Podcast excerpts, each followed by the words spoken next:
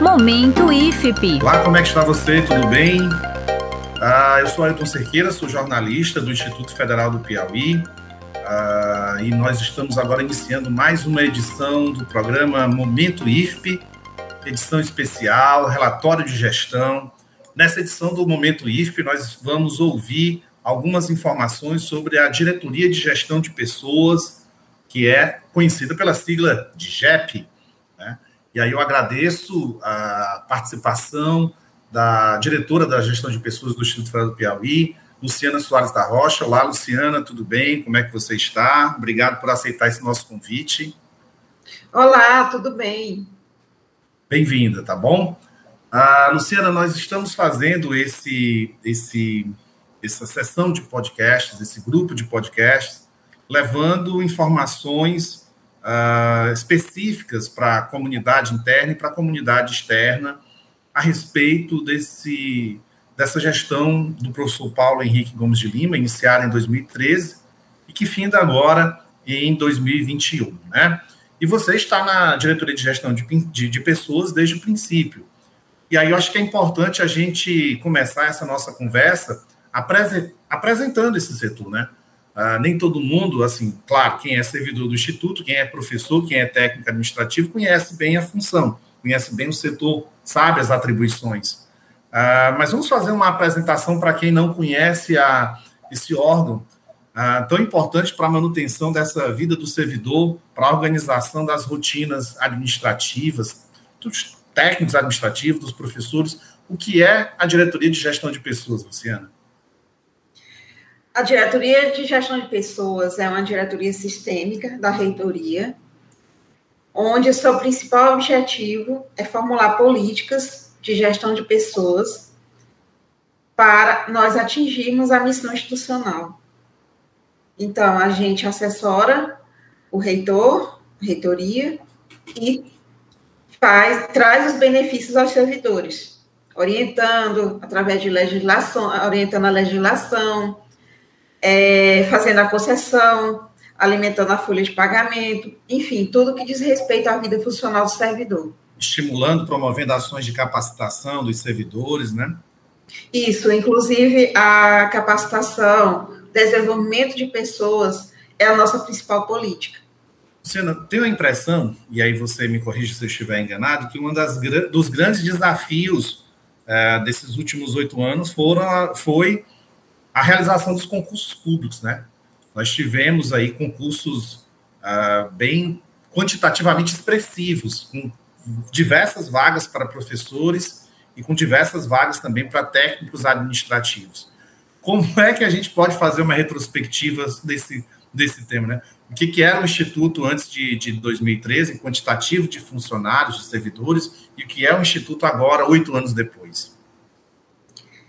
Pronto. No início da nossa gestão, nós fizemos um concurso muito grande. Foi contratada uma empresa, a FunRio, onde nós nomeamos cerca de 500 servidores, entre docentes e técnicos administrativos em educação. 2014, isso, para ser 2014, mais... isso. 2014. Após esse concurso, é, nós estamos aproveitando todos os classificados, praticamente nomeamos todos. E no decorrer do tempo foi surgindo novas vagas e a gente foi chamando. Após esse concurso, que foi feito por uma empresa é, contratada, nós tomamos a decisão de formar comissão com servidores da casa. Então, temos a comissão própria agora, designada, para a realização dos concursos. Então, após esse grande concurso feito em 2014, foram realizados mais dois. Um em 2016 é. e outro em 2018? Ou estou equivocado? Isso, 2000 isso. O último concurso que está em validade, ele teve uma suspensão de prazos devido à pandemia. Sim. E ele está prorrogado até 2022, no mês de junho, tanto para técnico administrativo como para professor. É, com esses três concursos realizados no IFP, nós nomeamos, nomeamos 770 professores e 736 técnicos administrativos ao longo desses anos. Então, nós dobramos ou triplicamos o número de servidores que tínhamos no início da gestão. Isso representa, evidentemente, uma, uma ampliação da oferta de serviço do Instituto Federal do PI para toda essa comunidade, né? Você tem mais professores, você tem a possibilidade de ter, uh, de atender mais alunos, de ter até mesmo a criação de novos cursos, né, Luciano? Eu te pergunto a respeito dessa transição de uma empresa contratada para uma, para uma comissão própria, uma comissão formada por próprios servidores do Instituto. Qual é o ganho dessa, dessa mudança? Qual foi o grande ganho? O ganho dessa mudança foi agilidade no processo, aproveitarmos nosso potencial dos nossos servidores, da, dos nossos professores, na elaboração da, da das provas, nas bancas de, de, provas práticas. Professores e técnicos administrativos em geral, né? Isso. Os pedagogos, participar das bancas, enfim. É, a, o principal ganho foi a economia também, sai, o custo sai bem mais barato, e a agilidade no processo e a confiabilidade também. Perfeito, perfeito. Luciana, você falou agora há pouco sobre o fato de que foram chamados a profissionais para além do número de vagas previstos no edital, né? É, isso se deve, isso aconteceu obviamente pelas próprias necessidades da instituição. Essas necessidades têm a ver com pedidos de aposentadoria, com pedido. O que é que faz abrir vagas? Eu acho que é importante a gente falar, até para quem não conhece muito essa dinâmica dos concursos, o que é que faz uma vaga surgir? Pronto. Uma vaga surge é, em decorrência de vacâncias, de, em todas as suas dimensões: aposentadoria, é, exoneração, vacância, falecimento. Esse é um ponto. Surgem também através de uma análise da demanda da carga horária das aulas de doc, dos docentes, em decorrência de surgimento de novos cursos, novas turmas, aumento do número de alunos. É feita uma análise da carga horária dos docentes que atuam naquele momento. E se, se tem a necessidade de contratação de professor, a gente chama os concursados. Esse, esse estudo é feito juntamente com a Pró-Reitoria de Ensino e com as diretorias de ensino dos campi. É, é feita uma análise da quantidade de docentes, quantidade de aulas atuais existentes, o que, é que vai aumentar, e aí se chega à conclusão de, de novas nomeações. E os cálculos de vaga o IFP tem uma quantidade de vaga suficiente para atender essa demanda. Aliás, hoje nós temos 149 códigos de vaga de professor do ensino básico, técnico e tecnológico desocupados. Porém, nós temos um, pequeno detalhe nesse contexto atual. É, em conformidade com a lei complementar 173, de, devido à restrição de gastos o governo determinou que até dezembro desse ano só fosse nomeado vaga decorrente de vacância. Então, nós não podemos incrementar o número de servidores, mesmo tendo códigos de vaga desocupados, porque não estamos autorizados. Mesmo havendo uma necessidade de aumento de carga horária, também não podemos. Só se alguém aposentar, pedir exoneração ou solicitar vacância do cargo. Entendi. Luciana, falando dessa parceria, é, você citava agora há pouco a Pró-Reitoria de, de Ensino, e num outro, numa outra edição desse podcast, nós conversamos com a professora Laura, e ela falava, por exemplo, da satisfação do programa de ambientação, de acolhida desses novos servidores, né? Que é um, um forte exemplo dessa parceria. A diretoria de gestão de pessoas é parceira de todas as pró, de todas as pró-reitorias, de todas as instâncias da instituição. Mas acho que esse exemplo com a Pró-Reitoria de Ensino é muito forte, né? Foi um grande diferencial de, de mostrar para a instituição, desculpe, mostrar para os servidores, para esses servidores recém-contratados, o que é a instituição. A Pró-Reitoria de Ensino faz uma, uma atividade de formação sobre as perspectivas acadêmicas. E qual é o trabalho da DIGEP para esses recém-contratados? Pronto, a DGEP atua nessa ambientação institucional, no primeiro momento, com a apresentação das ações, dos direitos e deveres do servidor, da legislação, apresenta o trabalho da diretoria e direciona o servidor para os campi, a fim de que tenham treinamento em serviço. Porque eles passam um dia ou dois na reitoria conhecendo o instituto, mas não é o suficiente. A gente indica e orienta o treinamento em serviço. Que é muito mais vantajoso, porque ele vai descobrindo as, as reais necessidades da, da, da, função, né, as características práticas, né, sobre o que, que pode, que precisa fazer e como deve fazer, né, Luciana? Exatamente. Bom, uh, nós vamos fazer aqui um rápido intervalo, Luciana, e logo em seguida nós voltamos com o segundo bloco desse podcast, do Momento IFP, ah, um relatório de gestão sobre as ações da Diretoria de Gestão de Pessoas. Você que está nos escutando, são apenas 30 segundos e voltamos já com o segundo bloco do Momento IFP. Quer saber mais notícias sobre o Instituto Federal do Piauí? Acesse nosso portal www.ifpi.edu.br. Lá você tem a melhor fonte de informações sobre as ações de ensino, pesquisa e extensão, além das decisões administrativas do IFE. Acompanhe nossos perfis nas redes sociais. Estamos no YouTube, no Instagram, no Facebook e no Twitter. O IFE sempre perto de você. Diretoria de Comunicação do Instituto Federal do Piauí. De volta, você está acompanhando o Momento IFP, relatório de gestão. Nesta edição de hoje, nós temos aqui um relatório mais, especia mais especializado, mais específico da Diretoria de Gestão de Pessoas. Nós estamos hoje acompanhados pela assistente de administração, Luciana Soares da Rocha, que é a diretora de gestão de pessoas do IFP desde 2013.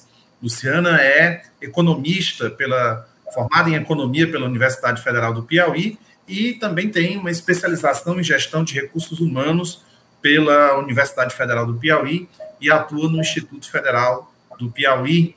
Hum, Luciana, nós falávamos no bloco anterior sobre as questões relacionadas ao concurso, aos impactos do concurso na, na, na construção aí de um, de, um, de um banco de talentos dentro da instituição, de toda essa preparação, de toda essa organização. Nesse segundo bloco, acho que é importante também a gente falar de uma das de outro grande atrativo desse modelo de gestão implantado logo em 2013, que é o da plataforma Remove, né? Eu queria que você explicasse para o nosso ouvinte uh, o que, como surgiu a ideia da plataforma Remove. Sei que ela é uma, uma, uma ação idealizada em parceria da, com a da GEP, com a DTI, de outras instâncias, mas quais eram as dificuldades que existiam antes dessa plataforma e, e, como essas dificuldades foram superadas por causa da plataforma. Vamos fazer uma avaliação dessa, dessa importante ação, até premiada, se a memória não falha, né? A plataforma Renova acho que fez, ganhou um prêmio nacional de, de gestão corporativa. Confere? Sim. Então, a, a plataforma Remove surgiu como uma evolução nessa questão de remoção interna Antes os pedidos eram feitos aleatoriamente e não tinha uma transparência para os servidores. Foi instituída então a plataforma Remove como a única instrumento de remoção para os servidores. É um ganho muito grande, principalmente em relação à transparência. Todos acompanham, todos têm o mesmo direito. Antes de nomearmos de dos concursos públicos, de aceitarmos redistribuição ou aproveitamento de vagas de outros concursos de outras instituições, sempre fazemos a remoção interna. Então, divulgamos as vagas, todos se inscrevem, e o critério, o único critério, o principal critério, é o tempo de serviço no campus, no cargo ocupado atualmente. Para que pessoas que não conhecem a plataforma entendam, deixa eu criar aqui uma situação, Luciano por exemplo, eu sou jornalista, estou lotado em, na reitoria em Teresina. Ah, eu não posso simplesmente pedir para ser removido para Parnaíba, né? É preciso que tenha uma vaga, por exemplo, ah, disponível dentro dessa plataforma. Aí eu me candidato a essa vaga atendendo aos determinados critérios que estão lá estabelecidos no edital, é que eu passo por uma seleção interna que pode me dar o resultado que eu quero, não é isso? Isso. No momento do surgimento da vaga, como eu falei antes, de alguma forma de vacância ou uma vaga nova distribuída pelo Ministério da Educação, antes de nomearmos um concursado ou uma redistribuição ou um aproveitamento, a gente dá oportunidade aos nossos servidores para se deslocarem dentro do quadro de pessoal do IFP. Perfeito, perfeito. Isso deixou, evidentemente, vários servidores satisfeitos né, com essa transparência, com essa possibilidade de mobilidade. Além da, da plataforma Remove, nós tivemos também um grande estímulo à qualificação, né, Luciano? É, um afastamento de professores, de técnicos administrativos, ah, para fazer mestrado, para fazer doutorado, aqui mesmo no Piauí ou até fora do Piauí. Eu queria que você fiz, falasse um pouco sobre isso também.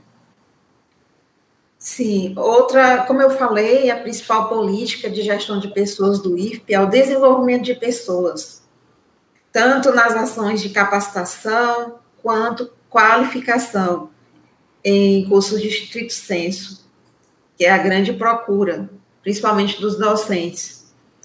É nosso interesse de qualificar os nossos servidores e a gente sempre incentiva e proporciona essas oportunidades. Atualmente, é, com a publicação do decreto 9.991, que fala da Política Nacional de Gestão de Recursos Humanos e Desenvolvimento de Pessoas das instituições federais, os afastamentos eles só são possíveis através de edital. Então, a gente lança o edital periodicamente, duas vezes ao ano ou três, e disponibilizamos as vagas. Como é feita essa, essa disponibilização de vagas?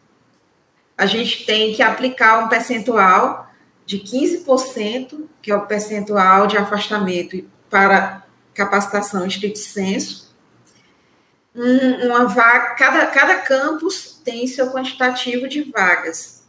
Então, total de servidores, aplica-se o percentual de 15%, deduz-se os servidores que já estão afastados e chegam-se às vagas atuais. Luciana, você fala do desenvolvimento de pessoas, mas é, certamente esse um ano e meio é, de pandemia foi o período mais conturbado, né? Como cuidar do, do, da instituição, como fazer essa gerência, porque o trabalho da, da diretoria que você está à frente não é um trabalho só mecânico, burocrático, de folha de pagamento, coisas afins. Como é que foi um pouco essa experiência de gestão de pessoas no período de pandemia? Que, quais foram os grandes desafios e que alternativas foram apresentadas? É, eu costumo dizer que foi o grande desafio da gestão como um todo nesse, nesse período da pandemia. Manter uma instituição funcionando, é, cuidando das pessoas, vendo o que é está acontecendo, colocando as aulas remotas para funcionar, é, verificando esse adoecimento das pessoas, tanto físico como mentalmente, uma problemática que surgiu agora, intensificou muito agora na pandemia, mas a gente tentou é, e conseguiu, eu acho que a gente teve um êxito em manter a instituição funcionando, mesmo nesse estado de pandemia que estamos vivendo. As aulas estão funcionando remotamente, as atividades administrativas também. Quando há necessidade, se faz o trabalho presencial em regime de escalonamento, de revezamento.